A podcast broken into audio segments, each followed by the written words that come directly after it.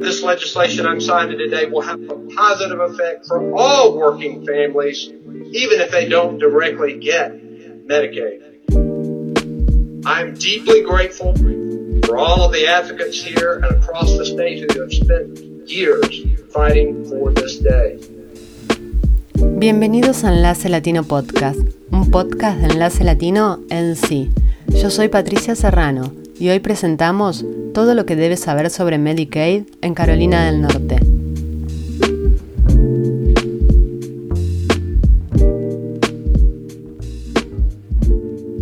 Este es nuestro primer episodio del año y como ya les dije, vamos a hablar sobre Medicaid. Medicaid es un programa de salud público para personas de bajos ingresos o personas con ingresos que no son suficientes para pagar un seguro médico privado. Pero entender cómo funciona Medicaid puede ser complejo. Por eso queremos otorgarte, en español, información clara sobre qué es, cómo se puede obtener y a quiénes beneficia. Además, en la segunda parte de este episodio, vamos a abordar la expansión de Medicaid, que recién fue aprobada en nuestro estado. ¿Sabías que con esta expansión se dará cobertura en salud a más de medio millón de personas, entre ellos 50.000 latinos? Escucha este episodio y entérate todo lo que necesitas saber. Para explicar este programa de salud, entrevistamos a Yasmín García Rico, directora de Política y Estrategia Latina e Hispana aquí en el Departamento de Salud y Servicios Humanos de Carolina del Norte. Yasmín, queremos empezar preguntándote lo básico. ¿Qué es Medicaid? El programa de Medicaid es eh, un seguro médico para las personas y familias de bajos ingresos eh, que no pueden pagar los costos de la atención médica. Desde el primero de julio del 2021, la mayoría de los beneficiarios de Medicaid comenzaron a recibir eh, los mismos servicios de Medicaid de una nueva manera que se le llama el NC Medicaid Managed Care. Eh, los beneficiarios eligen un plan de salud y reciben la atención a través de la red de médicos del plan de salud. Eh, las opciones de atención médica dependen de la situación específica de cada persona. ¿Y quiénes pueden recibir Medicaid? El programa de NC Medicaid beneficia, eh, ahora sí que, bueno, brinda atención médica a los adultos, a los niños, a las mujeres embarazadas, a personas mayores y personas con discapacidades eh, que son elegibles eh, basado en sus ingresos. Entonces, vamos a hablar un poquito más de la elegibilidad un poco más adelante.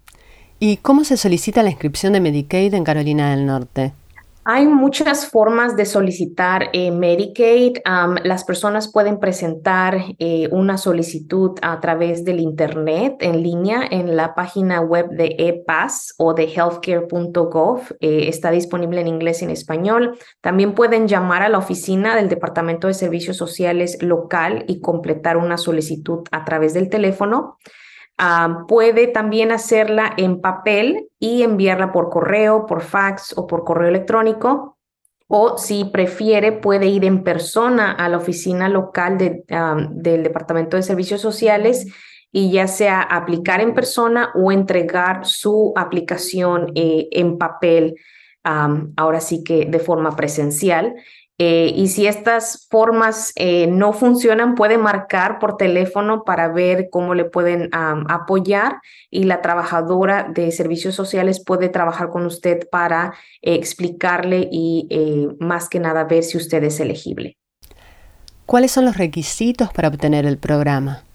Los requisitos para participar en este programa de eh, Medicaid dependen en su edad y sus necesidades de salud, sus ingresos y sus recursos. Entonces, Medicaid podría estar disponible para personas que tienen 65 años o más, eh, personas que son ciegas o discapacitadas, bebés y niños menores de 21 años, personas embarazadas, individuos ah, y familias de bajos ingresos personas que necesitan atención a largo plazo y personas que ya reciben Medicare. También parte de este programa, eh, uno de los requerimientos es vivir en Carolina del Norte y mostrar prueba de residencia en el estado, es decir, que, que aquí reside, que aquí vive. Tener un número de seguro social o mostrar que ha solicitado uno es otro de los requerimientos y las personas son automáticamente elegibles para Medicaid si reciben algunos ah, de los siguientes eh, beneficios. Eh, seguridad de ingreso suplementario, también conocido como SSI, asistencia especial del Estado o, o del condado para ancianos o personas discapacitadas. Además, también se puede llamar a NC Medicaid Contact Center al 1-888-245-0179 para más información y ayuda en español con todo el proceso de la inscripción. Pero, Yasmín, otra gran duda es qué pasa con las personas que no tienen documentos. ¿Pueden inscribirse a Medicaid? Ah, para ser elegible para Medicaid completo o el NC Health Choice, ah, una persona debe ser ciudadano estadounidense o extranjero con estatus migratorio legal aquí en el país, en Estados Unidos.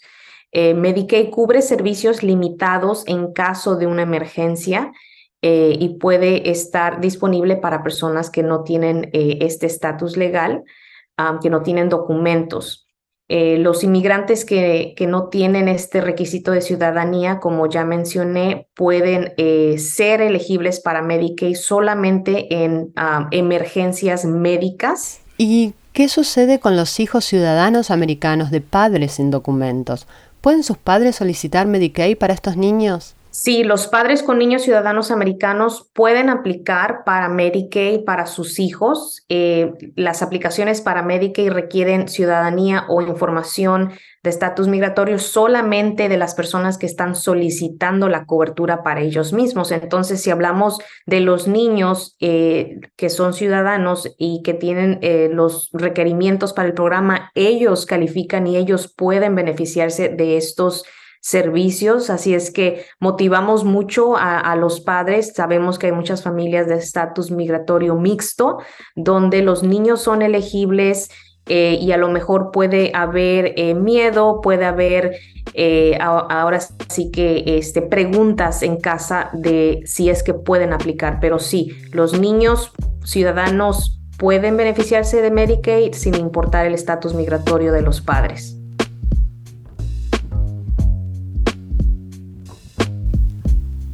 Como te dije al principio, en esta segunda parte vamos a centrarnos en la expansión de Medicaid, que recién fue aprobada por la Asamblea General de Carolina del Norte después de muchísimos años de espera. Actualmente, 2.953.000 personas cuentan con Medicaid en nuestro estado. De ese número, 450.000 se identifican como hispanos o latinos. Con la expansión del programa se espera que más de medio millón de personas se sumen a Medicaid y que de esa cifra al menos 50.000 pertenezcan a la comunidad latina. Yasmin, ¿podés contarnos por qué es importante la expansión de Medicaid? Carolina del Norte era uno de los 11 estados que no había pasado la expansión de Medicaid. desde el 2010, el gobierno federal había ampliado el programa para cubrir a todos los adultos con ingresos inferiores al 138% del nivel nacional de pobreza pero la legislativa, la legislación aquí en el estado eh, no había aprobado esta expansión. Aunque la expansión de Medicaid ya es un hecho, todavía faltan algunos detalles para que la ley entre en vigor. Mientras tanto, le preguntamos a Yasmín cuáles son los beneficios de esta ampliación tan esperada del programa de salud estatal. A través de la expansión de Medicaid van a mejorar los resultados de salud de las personas y de las familias, Ah, va a incrementar el acceso a la atención médica, incluidos los servicios de salud mental y el uso de sustancias eh, a través de todo el estado, pero particularmente en las comunidades rurales. La expansión de Medicaid va a ayudar a cerrar la brecha de cobertura para la gente que no califica para Medicaid porque sus ingresos son más altos para calificar y no ganan suficientes para comprar un seguro de salud en el mercado. ¿Quiénes son los beneficiarios de la expansión de Medicaid? Con la expansión de Medicaid, los adultos de 18 a 64 años de bajos recursos que no tienen hijos y sin discapacidades van a ser elegibles para Medicaid si ganan menos del 133% de la línea de pobreza. Esto quiere decir que los adultos de bajos ingresos sin niños con ingresos de menos de 20 mil dólares por año para un adulto soltero podrían calificar para Medicaid.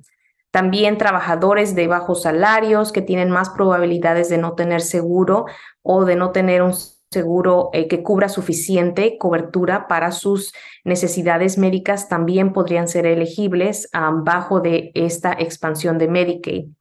También los niños que superan la edad de Medicaid y padres de bajos ingresos actualmente en brecha de cobertura con ingresos anuales entre aproximadamente 9 mil y 34 mil dólares al año para una familia de tres. Esto es uno, eh, de los ejemplos eh, de va, va, a haber más situaciones y más personas que van a beneficiarse de la expansión de Medicaid. Eh, las personas en zonas rurales ah, tienen un 40% más de probabilidad de no tener seguro médico y también podrían llegar a ser beneficiarias de la expansión de Medicaid, especialmente porque el, esta expansión también va a beneficiar a los hospitales. Entonces va a crear un poquito más de apoyo en zonas rurales también. ¿Y cuándo entrará en vigencia esta expansión en Carolina del Norte? El proyecto de ley eh, de Medicaid está atado al presupuesto del Estado, así es que entrará en vigencia cuando pase el presupuesto. Esto quiere decir que si el presupuesto no se aprueba, tampoco se aprobará la expansión. El presupuesto debe votarse antes del 30 de junio del 2024 una vez que todos estos pasos estén cumplidos, es decir, la aprobación del presupuesto y con ello de la expansión de Medicaid, Carolina del Norte tendrá que presentar un plan al gobierno federal y el gobierno federal tendrá 90 días para revisar y aprobar el plan o solicitar información adicional. Invitamos a todas las personas que eh, piensen que son elegibles para Medicaid y que, quieran hacer una aplicación a que visiten el sitio web de EPAS, es epass.nc.gov. Eh, aquí pueden eh, solicitar los beneficios, Ah, si son nuevos, pueden hacer una cuenta o pueden visitar su cuenta si ya tienen una. Así es que los invitamos a, visitar el EPAS para ah, más información.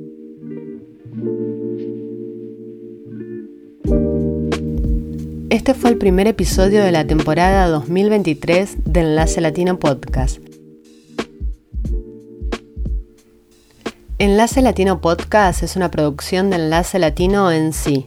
Este episodio fue producido por Patricia Serrano y editado por Patricia Serrano y Paola Jaramillo. El diseño de sonido es de David Seth Miller. Dirección general de Walter Gómez y Paola Jaramillo. Yo soy Patricia Serrano. Gracias por escuchar.